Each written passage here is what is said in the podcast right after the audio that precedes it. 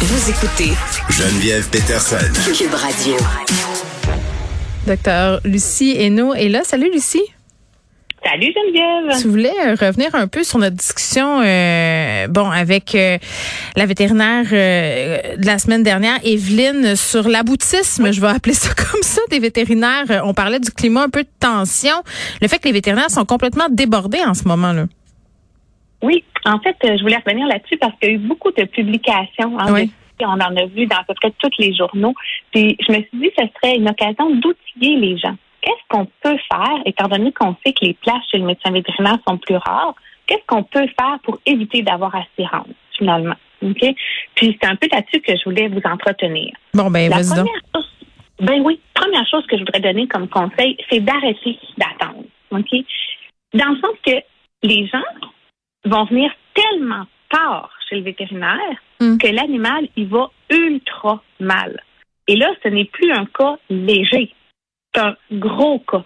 Attends, mais ça, me fait tellement Oui. penser, Lucie, il y a beaucoup de pages là sur Facebook hein, sur différentes races d'animaux, que ce soit Oui. des chats, des chiens ou, ou peu importe, et beaucoup de publications sur ces pages-là, c'est euh, OK, j'ai un chat, il fait telle affaire, voici une photo, qu'est-ce que je devrais faire pour pas aller chez le vétérinaire puis payer une consultation à 125 dollars? Et là, il y a toutes sortes de conseils en dessous puis qui, qui- de gens qui disent un peu n'importe quoi, puis il y a du monde aussi qui disent ben qu'est-ce que t'attends, va chez le vétérinaire et ici on n'est pas des vétérinaires. Tu sais, il y, a- il y a beaucoup cette culture là, tu as raison. Oui, mais te- tellement. Puis j'ai l'impression qu'il y a de plus en plus de gens qui disent ben vas-y chez le vétérinaire. On, on évolue quand même, si tu veux, que dans les 15 Ouais. dernières années. Mais ça reste que d'où ça vient, cette idée-là, que quand ton animal est malade, tu veux l'auto-traiter. Mhm.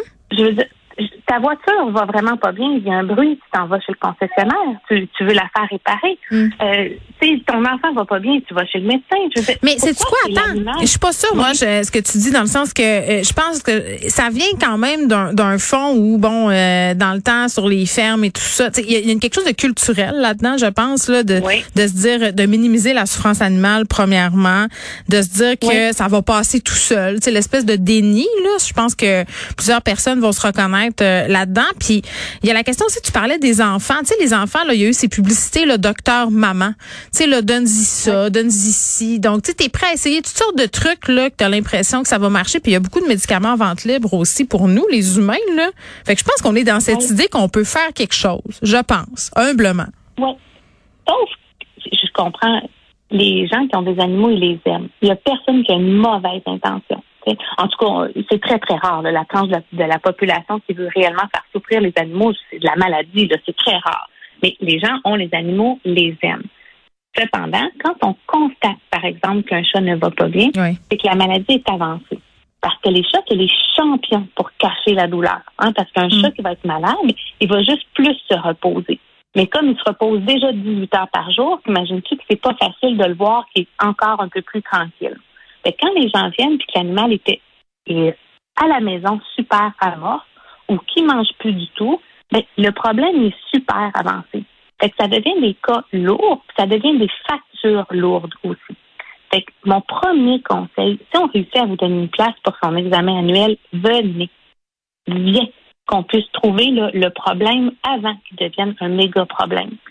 Si quelqu'un dit essaye ci, essaye ça, en général, ce ne sont pas des bons conseils parce que Mm. les gens vont demander conseil sur un symptôme. Mon chat vomit.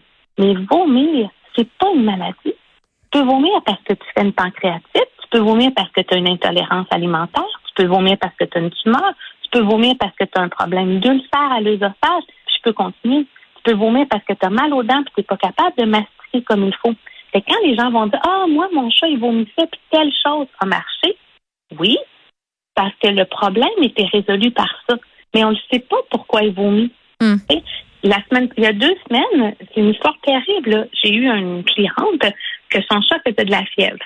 Justement, elle s'est fait conseiller parce qu'il faisait froid de mettre l'animal dehors pour faire baisser la fièvre. Mais voyons donc. Je te jure, je te jure. Fait que ce chat-là, il a passé la nuit dehors. Il faisait moins 25 la nuit. Super malade. Comprends? Mais ça vient pas d'une mauvaise intention. Ça vient que, justement, il faisait de la fièvre, puis quelqu'un lui a recommandé de le mettre dehors. OK, pour mais il y a du gros bon sens aussi, Lucie, là-dedans. Là. Moi, j'entends ça, puis je me dis, en tout cas, je vais pas juger ta cliente. mais je- sais pas. J'ai la misère à embarquer. C'est un, vrai. Ben oui, je comprends. Alors, imagine-tu ce cas-là, comment il a dégénéré, il allait hmm. ultra mal, ce chat-là. Oui, ben, OK. C'est une urgence pas belle. ça, c'est quelque chose qu'on répète souvent. Tu nous le répètes souvent à l'émission de pas hésiter de faire les examens de routine, d'aller à ces rendez-vous. Mais, tu sais, quand même, en ce moment, c'est difficile d'avoir une place dans les établissements vétérinaires. Ça, on peut pas le nier, là.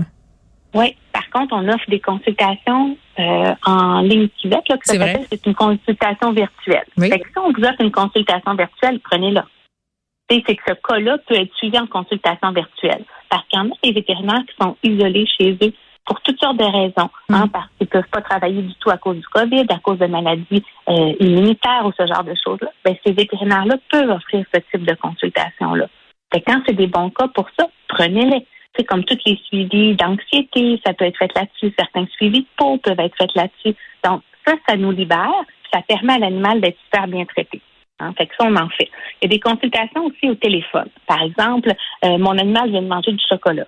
Bon, ben souvent, on va faire une consultation téléphonique parce qu'on va pouvoir calculer si on a atteint ou pas une dose toxique. Fait que si on n'a pas atteint, ben l'animal n'est pas obligé de venir en clinique. Fait que ça, c'est des cas qu'on fait qu'on appelle des consultations téléphoniques. Après ça, un autre truc, ce serait d'être plus prudent au niveau de toutes les choses toxiques. Hein. L'antigel, Hein, on a encore eu des cas d'antigel. C'est connu pourtant que l'antigel, c'est toxique pour les animaux. C'est bon de l'antigel, ça goûte bon, c'est sucré. Les animaux sont intéressés par ça. C'est vraiment super toxique. Donc, ranger ces produits-là où est-ce que l'animal ne peut pas toucher du tout? Tous les produits qui contiennent du xylitol, on a déjà parlé ensemble. Le xylitol, c'est comme un sucre léger là, qui sont utilisés, par exemple, dans le beurre d'arachide léger. Ça aussi, j'ai eu un cas il y a quelques semaines de ça, une intoxication au xylitol parce que la personne donnait les médicaments de l'animal dans du beurre d'arachide. Euh, excusez, moi ça, j'étais zéro courant, le, le xylitol, oh euh, le oh, beurre d'arachide léger. Dis-nous en plus là, parce que je vois Carl en régie qui sont pas mal.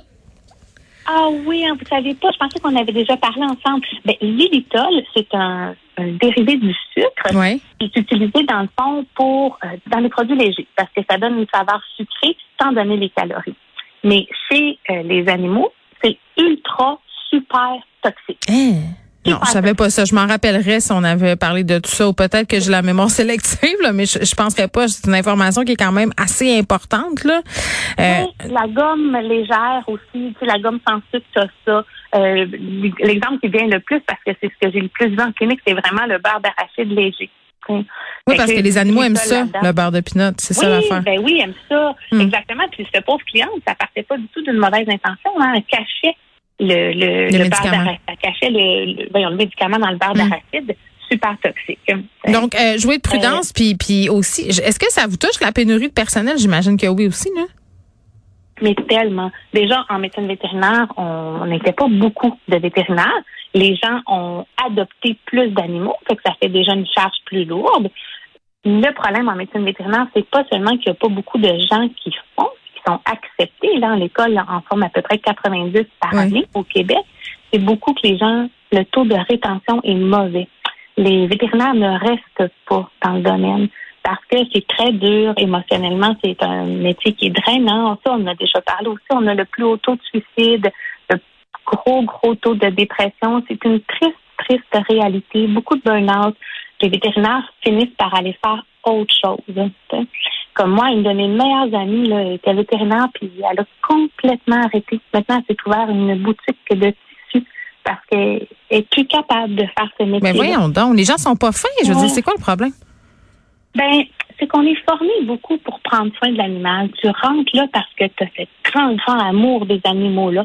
Hein, comme c'est des gens qui auraient pu être médecins humains, mais choisi de travailler avec l'animal. Et tout le temps confronté avec le fait que ben là, il faut payer. Oui, ben c'est ça, mais ça, il faut y penser avant d'adopter un animal. puis même quand il est en santé, ça peut aller très vite. Merci, Lucie. Hey, ça passe vite,